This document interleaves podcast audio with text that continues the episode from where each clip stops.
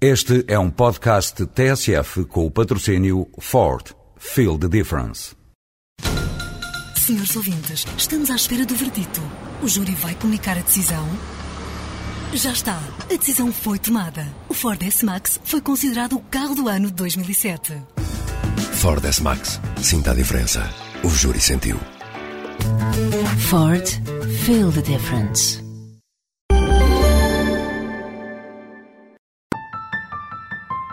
Nenhuma nação fica mais segura procurando a supremacia sobre outras. Mas os Estados Unidos têm tentado dominar o mundo pela força, contrariando os seus princípios fundadores e a sua tradição. Nunca um secretário-geral das Nações Unidas, mesmo de saída, fora tão duro na crítica aberta aos Estados Unidos. A poucos dias do fim do mandato, Kofi Annan escolheu a Biblioteca Presidencial Truman para o último discurso como secretário-geral e para os avisos que entendeu necessários. Eles tinham um destinatário, mesmo se o nome de Bush não chegou a ser referido. As President Truman said, the responsibility of great states is to serve and not dominate the peoples of the world. He showed what can be done and what can be achieved when the U.S. assumes that responsibility. And still today, none of our global institutions can accomplish much when the U.S. remains aloof. But when it is fully engaged, the sky is the limit. Kofi Annan, o adeus depois de 10 anos de mandato. O secretário-geral, que considerou ilegal a invasão do Iraque, cede o lugar já em janeiro ao sul-coreano Ban Ki-moon. Mas antes de passar a pasta, entende sublinhar que nem a luta contra o terrorismo justifica o desrespeito pelos direitos humanos.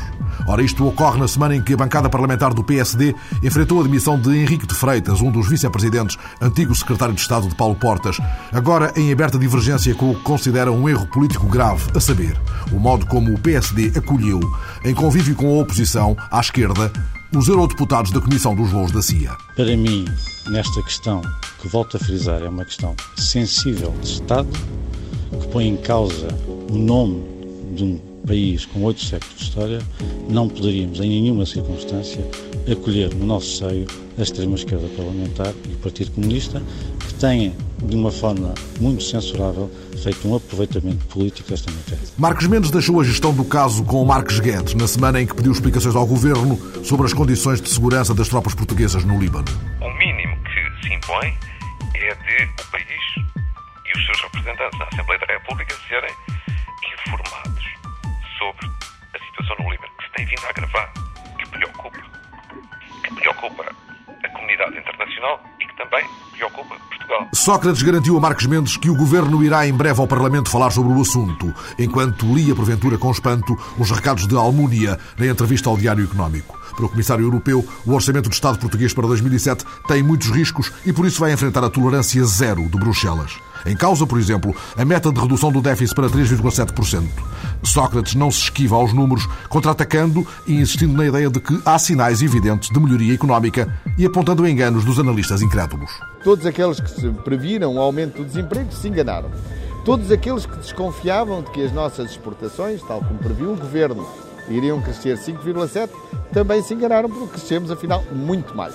E já temos dados de outubro que confirmam o bom uh, andamento das nossas exportações. O Primeiro-Ministro não tem dúvidas de que a economia cresce e de que acaba, aliás, de se verificar um dos maiores crescimentos homólogos dos últimos anos. Isso quer dizer, como eu já referi, que a economia tem vindo a melhorar paulatinamente, lentamente, passo a passo, mas tem vindo sempre a melhorar. E Teixeira dos Santos, apanhado no recochete dos números, diz que os números nem são o mais importante. Mais importante que isso é termos presente o seguinte: é que a economia em 2006, de acordo com todas as entidades que têm feito previsões, vai crescer mais do que aquilo que nós prevíamos há um ano. E veio Vítor Constâncio. O desempenho deste ano dá boas indicações. Por isso, Constâncio não subscreve as previsões de Almunia. Não creio que assim seja, isto é, a minha visão sobre o crescimento económico no próximo ano é que haverá uma aceleração em relação ao crescimento deste ano. E isso ajudará o processo de consolidação orçamental. O desempenho conseguido este ano, com uma redução substancial do déficit público, dá esperanças fundadas de que também no próximo ano seja possível cumprir as metas, o que é muito importante para a credibilidade do país. No dia seguinte, à margem de um almoço de debate na Câmara de Comércio Luso-Britânica no Porto, o governador do Banco de Portugal considerou que a recuperação da economia portuguesa é convincente, embora ainda moderada. O que abre perspectivas de continuação e de normalização da conjuntura portuguesa no sentido de voltar a estar sincronizada com a conjuntura europeia. Desde que, obviamente, a economia europeia continue ela própria eh, no caminho da retoma que tem vindo a fazer consistentemente e com inflação controlada. A semana passada, por via de um livro de Carolina Salgado, abriu-se o alçapão de um processo que está para durar. O Procurador-Geral da República prometeu ler o livro, que Pinto da Costa só quer comentar em tribunal, e recebeu o Procurador do processo Pinto Dourado, dado por Carolina como vítima de perseguições e vigilâncias privadas.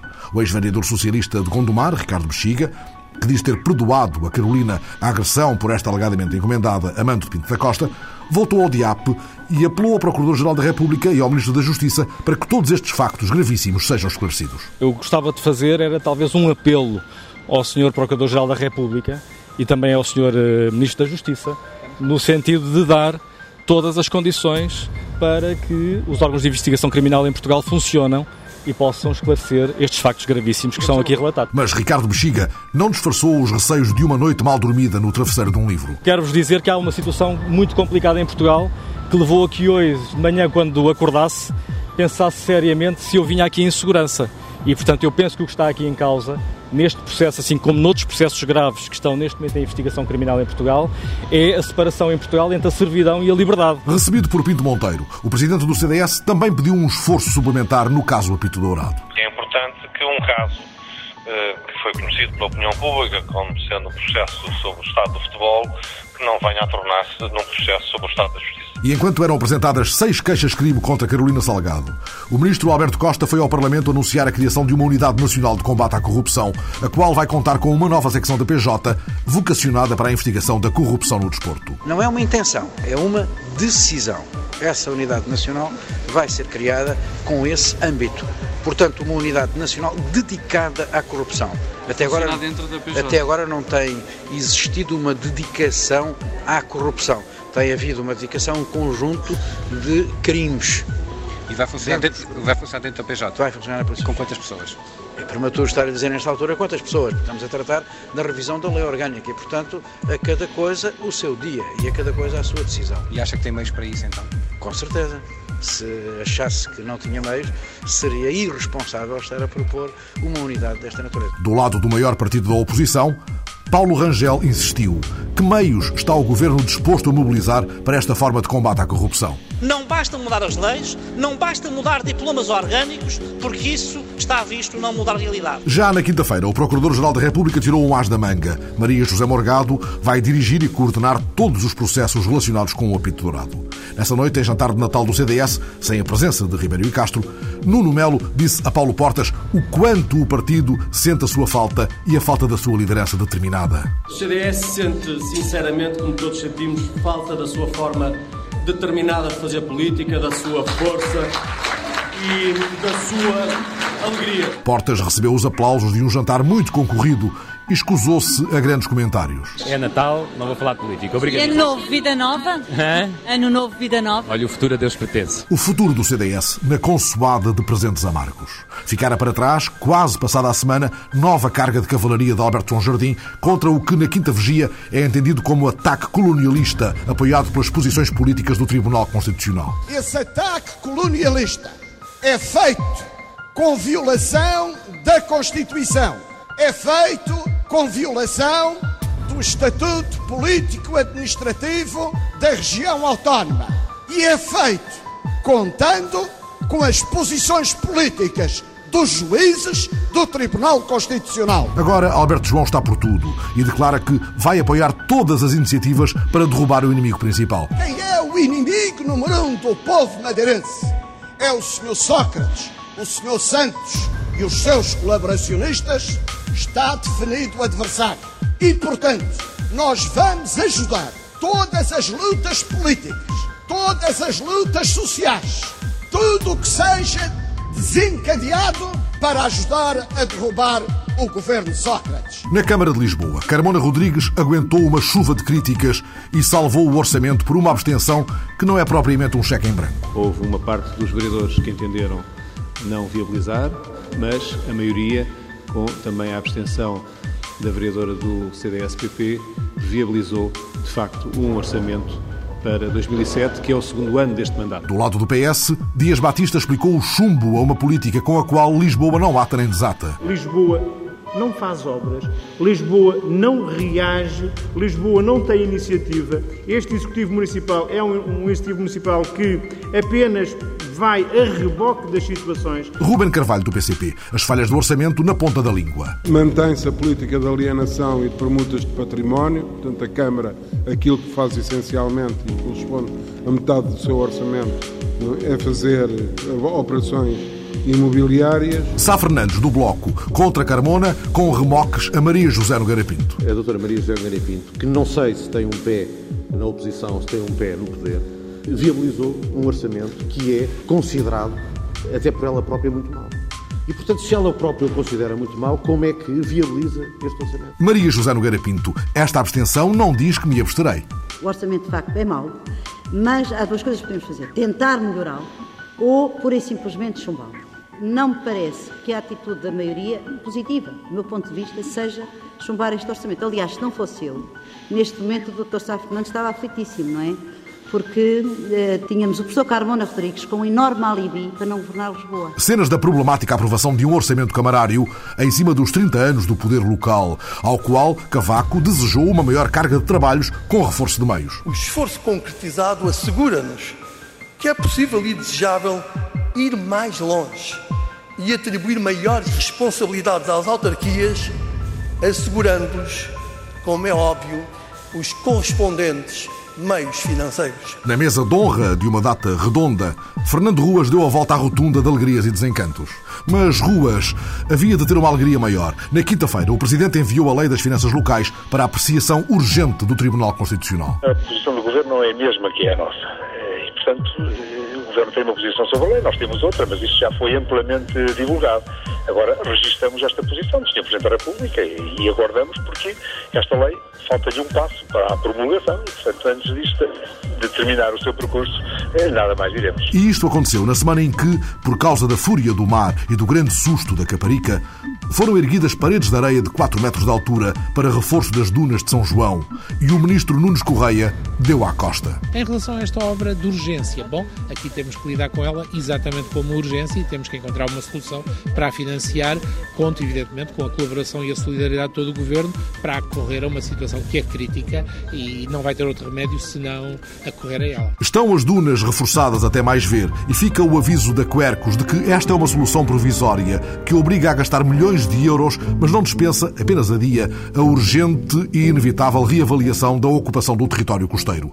E assim está a semana passada.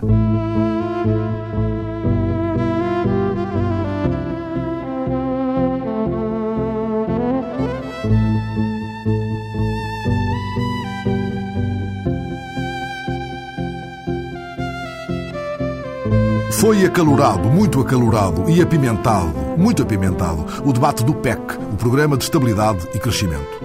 Fiquem vossas senhorias sabendo que nem só os eleitores são tratados a pão de ló. Também os eleitos se dão esse e outros mimos, nem sempre metafóricos. O debate merece este destaque porque mexe com coisas muito sérias que os números nem sempre tornam mais nítidas.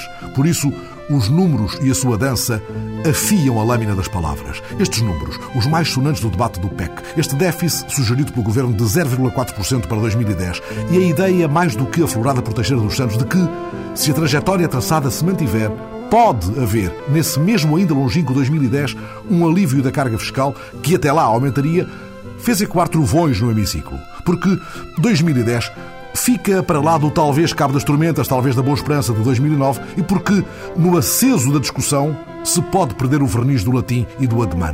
A reportagem de Judite Menezes e Souza enriquece a crónica de costumes na dobra de um debate do PEC, pecando ora por defeito, ora por excesso, de distâncias medidas e de mesuras e de outros mimos, outras doçuras.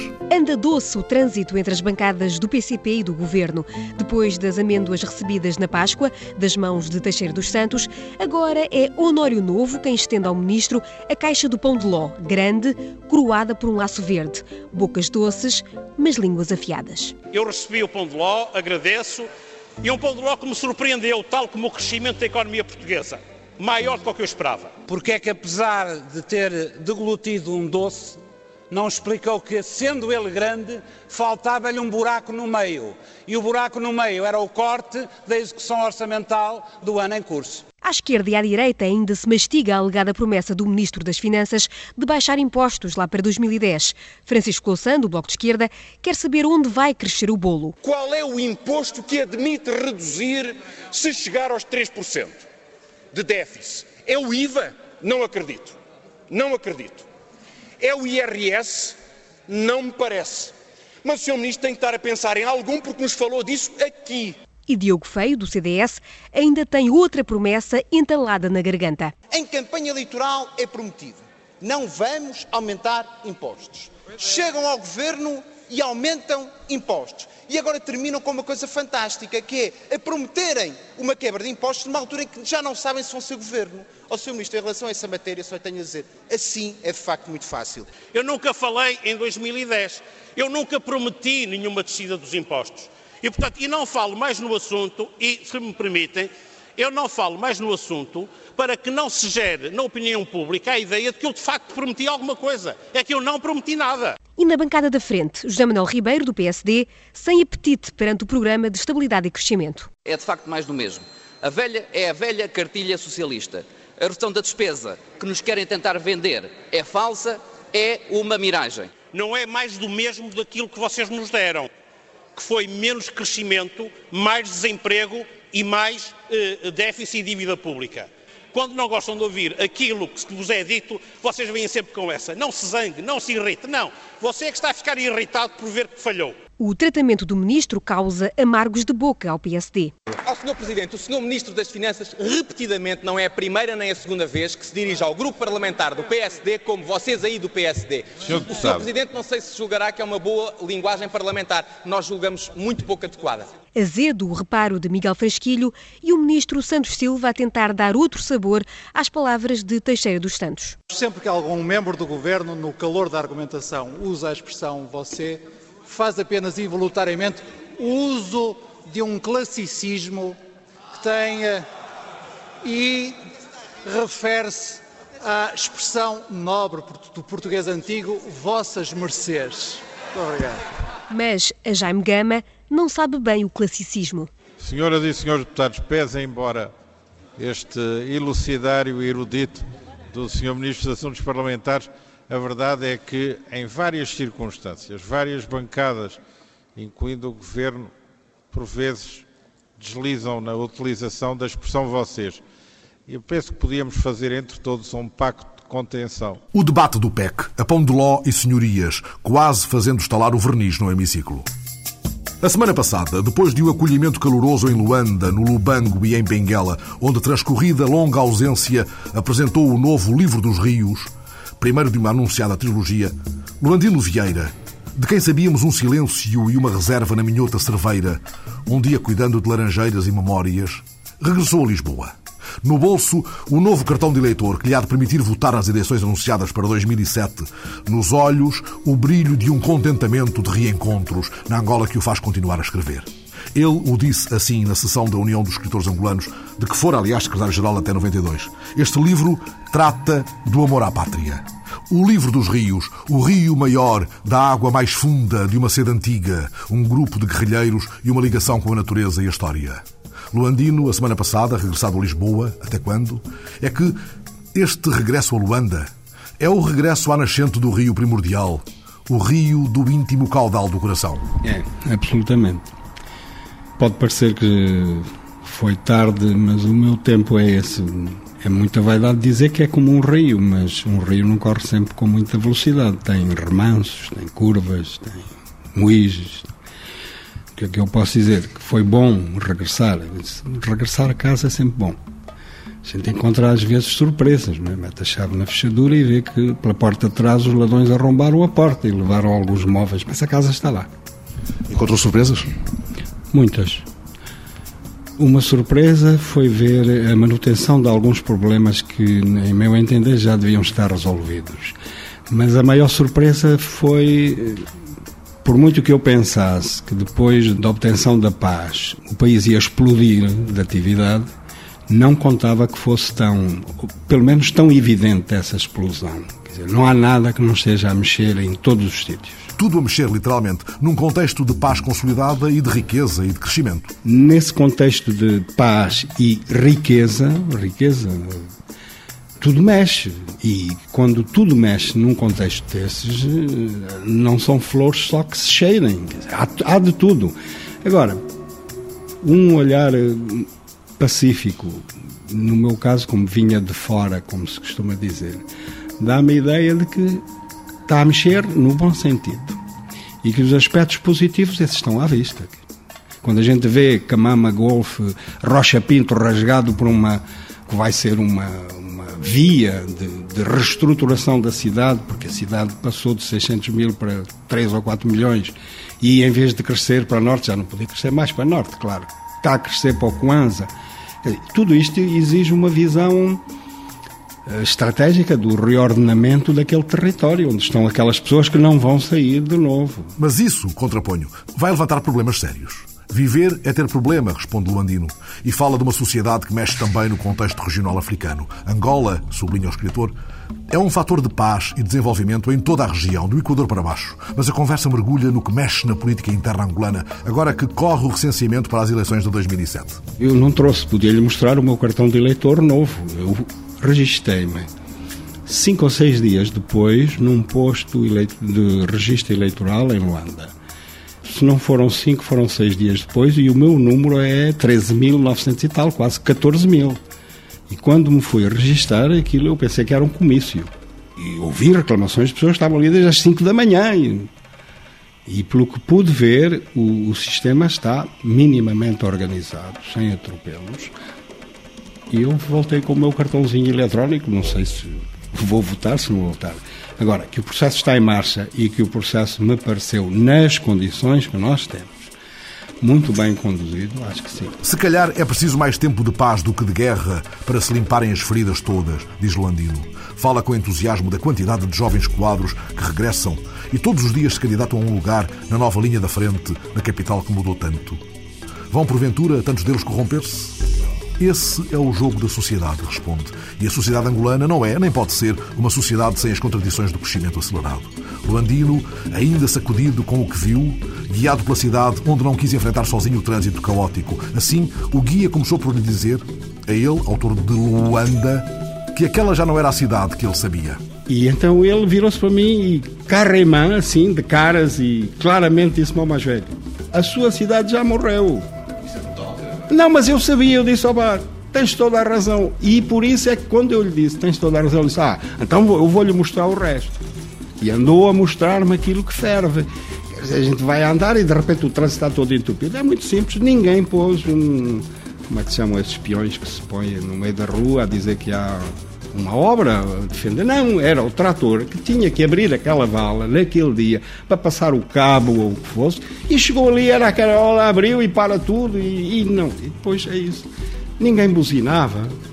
Cada um tentava safar-se pela esquerda do trator ou pela direita do trator e o tratorista a reclamar que tinha que fazer o trabalho dele e, portanto, também...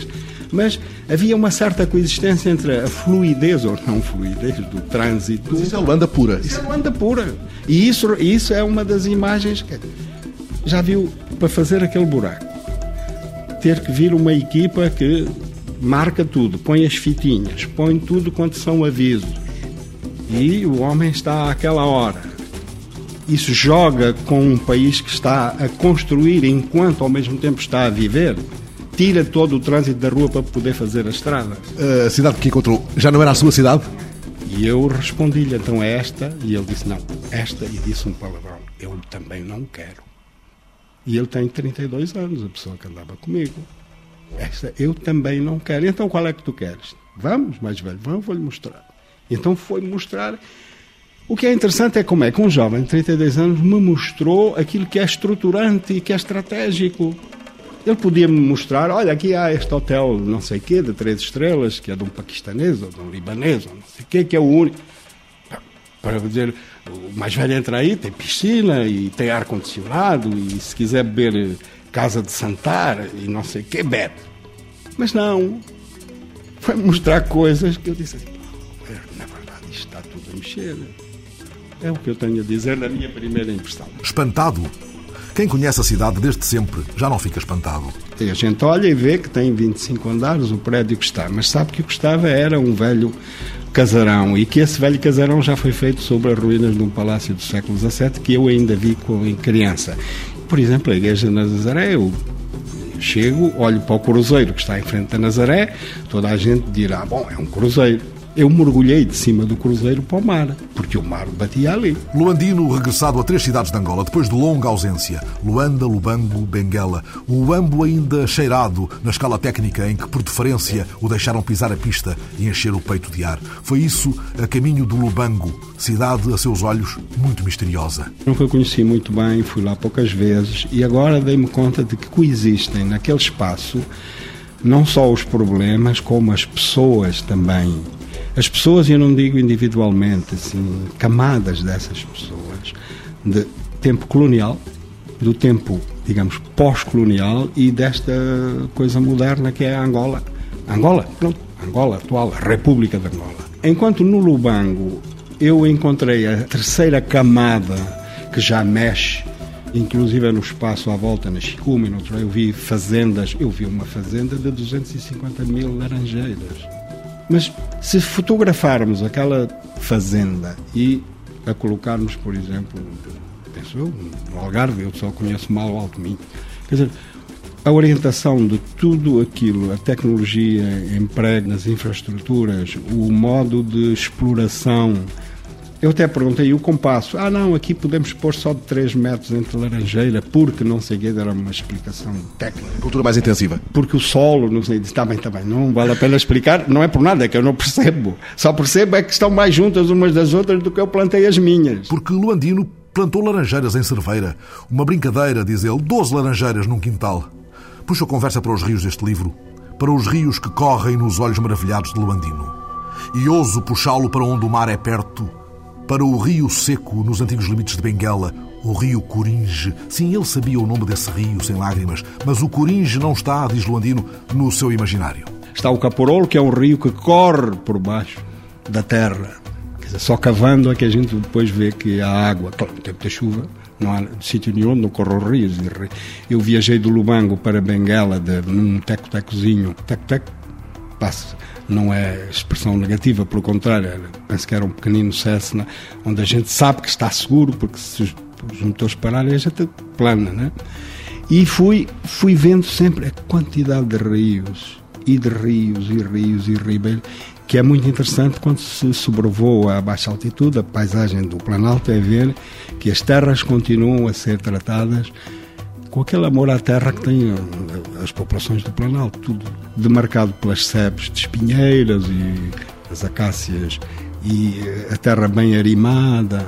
Voando no Cessna sobre as águas, pergunto: sentiu que folheava o livro de Angola, o livro dos rios? Senti que, digamos, a intuição literária para ter posto sob o signo dos rios o que eu queria contar, que tinha uma certa correspondência no território. Mas este regresso e este livro Dizem-nos que, afinal, um homem se pode banhar duas vezes na mesma água do mesmo rio. Nas águas turvas de memória, sujas de tanto correr dos dias e do sangue de muitas guerras, as águas que todavia se renovam. Nós podemos sempre voltar a essas águas porque temos uma coisa única que é a memória. Desde que a não transformemos em esses subsídios da memória que são saudosismos, por um lado, e revanches e outras coisas feias que nascem da memória, quer das pessoas, quer dos coletivos, dos povos. E a gente vê como tanta estúpida guerra é travada em nome de memórias que não têm nenhum sentido. E, e, às vezes são travadas, afinal, em nome de uma coisa muito simples, da água e dos rios. Os rios, este Coanza, a que chama ora pai, ora mãe e até Eufrates Coanza, é o rio fundador deste livro? Do livro é fundador, porque eu tive a sorte de, em miúdo, navegar aquele rio. Depois conheci-o várias vezes. Conheci-o porque trabalhei na barragem de Cambando, na construção. Depois conheci-o também em Capanda. E conheço em vários sítios, o Kwanza em vários sítios. E na verdade, olhando para o mapa, é simples: é o grande rio angolano.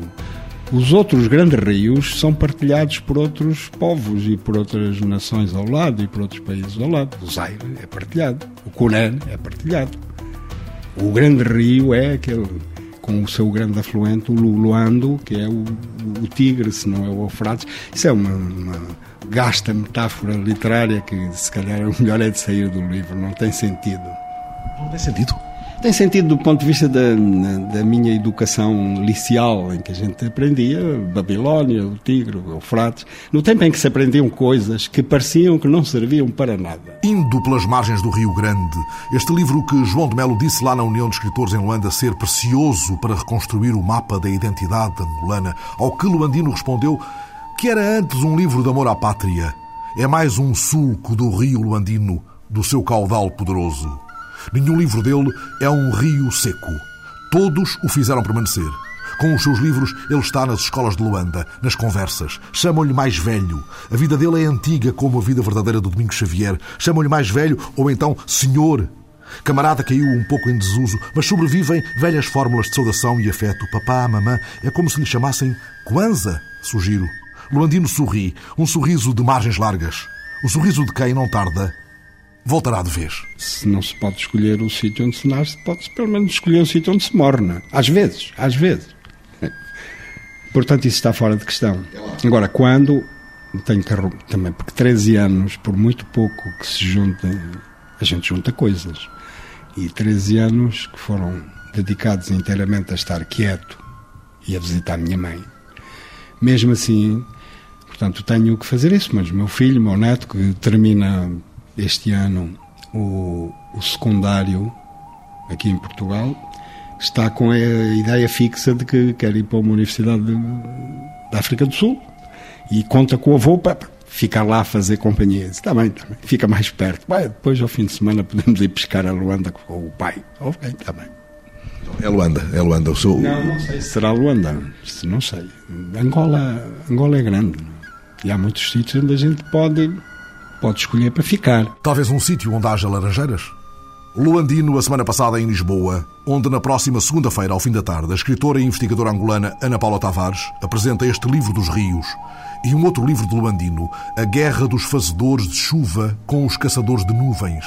Um livro de guerra para crianças em tempo de Natal. E nisto eram mostrados os presépios em Belém. A semana passada, na visita guiada por Presidente e Primeira-Dama a meninos e meninas e repórteres, entre eles Judite Menezes e Souza, 80 presépios e o musgo da memória. 80 presépios do vasto mundo. Dos 80 presépios, 50 foram colecionados ao longo dos tempos por Maria Cavaco Silva. Vieram os netos e a filha Cavaco Silva acompanha a coleção. Cada um tem a sua pequena história, porque foram normalmente ofertas que nos fizeram ao longo dos, dos anos. Recolhidas as histórias nos quatro cantos do mundo. Aquele do México, as lapinhas de, de, da América Latina, este também é do Peru. Do Peru. Esse é italiano. Este é de Montevideo. Em madeira ou porcelana, em materiais mais simples ou elaborados, diferentes como os usos de Natal, onde para alguns reina o presépio, para outros a árvore. Eis então a árvore de Belém, este ano decorada por Graça Viterbo. Acendem-se as luzes, o Presidente antecipa os votos de Natal. Aqueles portugueses que estão sozinhos, que estão mais tristes, que vivem a maior dificuldade. Eu aproveito esta ocasião para desejar que nesta época mágica de Natal, os portugueses consigam realizar o melhor possível os seus sonhos. Mas há qualquer coisa que falta ainda e que já devem estar a imaginar aquilo que falta. É o trenó. O trenó com as prendas. Venha o trenó. E veio o trenó com as prendas para os meninos e meninas e repórteres que o Presidente guiou pelos presépios do Palácio. Com que letra se escreve Maria? Com que letra gratidão? No presépio da rádio, a semana passada, gravado pela repórter Maria Miguel Cabo, no Palácio de Dom Manuel, em Évora, o Cante ao Menino, pelo grupo Cantares de Évora e pelo grupo Ateneu de Moura.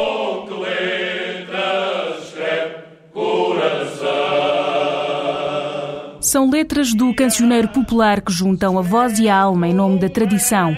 Vozes que enchem a sala e tornam pequeno o palácio por entre lenços e capotes. canta-se ao menino o nome de Maria e na conversa cruzada ouvem-se histórias sobre o Natal e o presépio. Eu vou contar a história do burro. Se eu tivesse um poçoleiro correndo para a Masdoura, neste Conselho de Moura, em burros era o primeiro. Arranjava-lhe um parceiro e via da força que tinha. Levava outra varinha, muitas vezes de gangão. Eu falo e tenho razão. Traz-me lá mais bem tratado e não me deixes porrazinhas. José Peixe é dos mais velhos no grupo Ateneu de Moura. Ao lado, Francisco Candeias, sorriso grande, diz com orgulho que anda no canto há mais de 70 anos. O meu pai tinha uma taberna e então organizaram lá um grupo coral. E era pequenino, tinha 5 anos, eles começaram a acariar, né? E aprendi as modas com grande facilidade.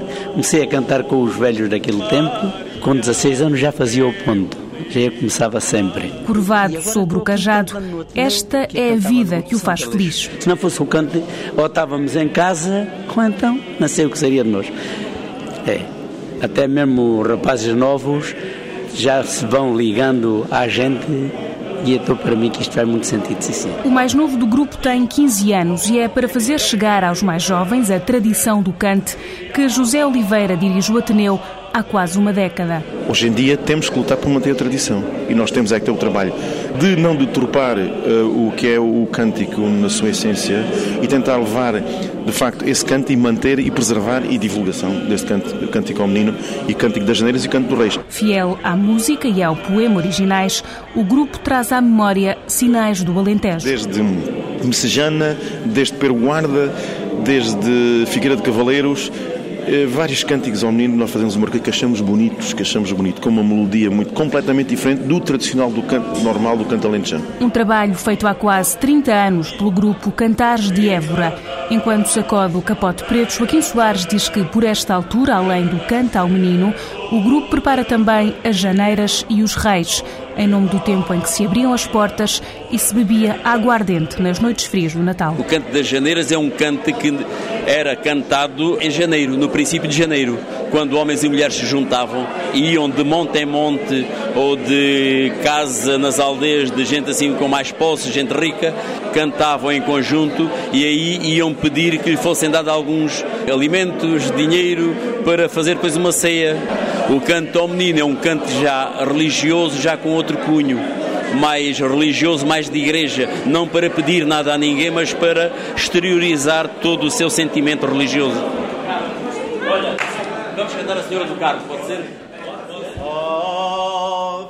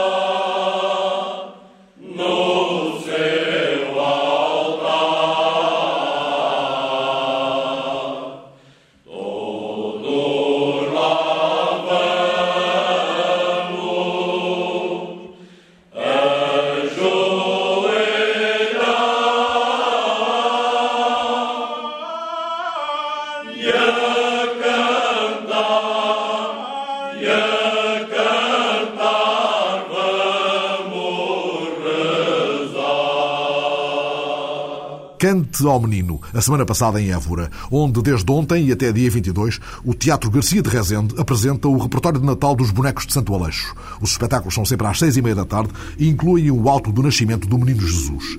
Fica o presépio da rádio, entretanto, de luzes acesas para um livro raro, folheado pela repórter Maria Miguel Cabo e pelo autor, o jornalista Joaquim Franco, seguindo os tantos nomes e os tantos rostos de um menino chamado Natal. Presépios pelo mundo, Mistério com Palavras. Histórias de presépios que já haviam sido mostrados numa exposição há dois anos na Amadora, selecionados entre a coleção do Frade Capuchinho Frei Lopes Morgado e a coleção do Museu de Arte Sacra e Etnologia de Fátima, dos missionários da Consulata e até do Museu da Presidência da República. Palestina, Brasil, China, Estónia e Senegal. São mais de 30 presépios de tantos outros países, feitos em madeira, barro, porcelana, cortiça e areia. A imagem universal do presépio com o toque de cada cultura, ancorada nas linhas da Bíblia e nas reflexões de Joaquim Franco. Uma viagem pelo mundo da fé, mas principalmente pelo mundo dos homens. Houve a preocupação de chegarmos aos cinco continentes, precisamente porque o presépio chegou a todo lado.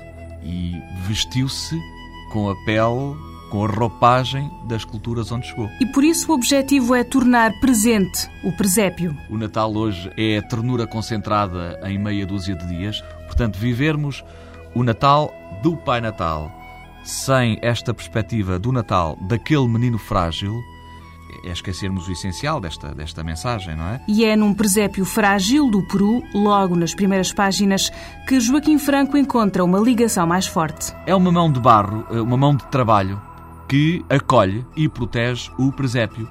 Eh, e este presépio tem essa capacidade de nos mostrar como nós podemos, de facto, às vezes ser tão pequeninos perante os problemas. Há também o exemplar oferecido por Arafat, Jorge Sampaio, a delicadeza da madeira africana, os clássicos europeus e a cor da América Latina, como a do presépio baiano. Maria é uma quase Carmen Miranda.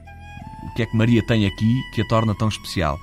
De facto, este presépio, pelo colorido baiano, eh, mostra-nos aqui essa, essa dimensão universal. A presença de Deus acaba por ser a, a, presença colorida, plural dos homens. E das reflexões pessoais fica o momento que lhe colou à pele um poema enviado a Dili em reportagem em 1999.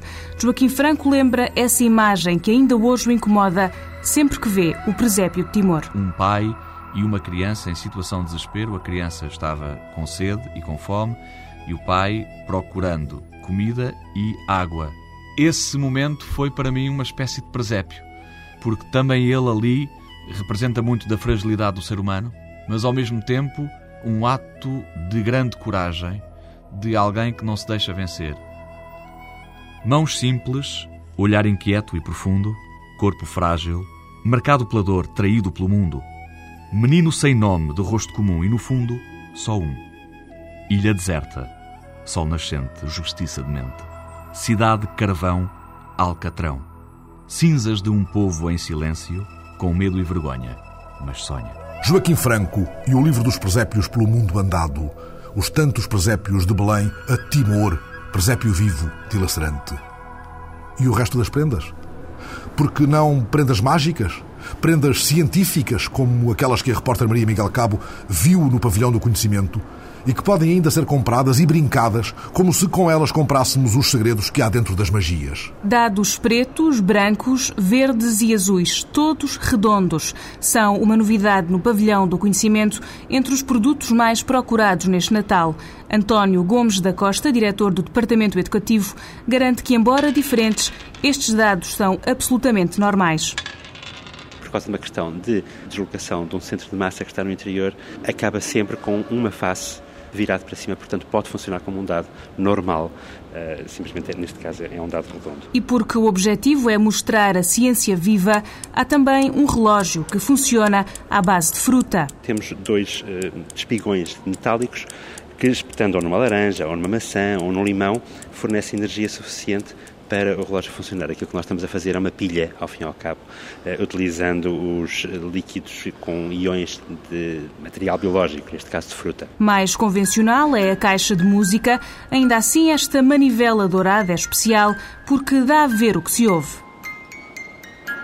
Neste caso, a caixa está toda à mostra, portanto, uma pessoa vê o funcionamento, não só como é que isto funciona mecanicamente, mas também como é que o som é produzido e porque é que nós vamos, conseguimos obter uma melodia. São pedaços de ciência, como esta árvore de Natal em miniatura. Há um pequeno recipiente plástico e depois há um esqueleto de uma árvore feito em papel, uma espécie de papel eh, absorvente.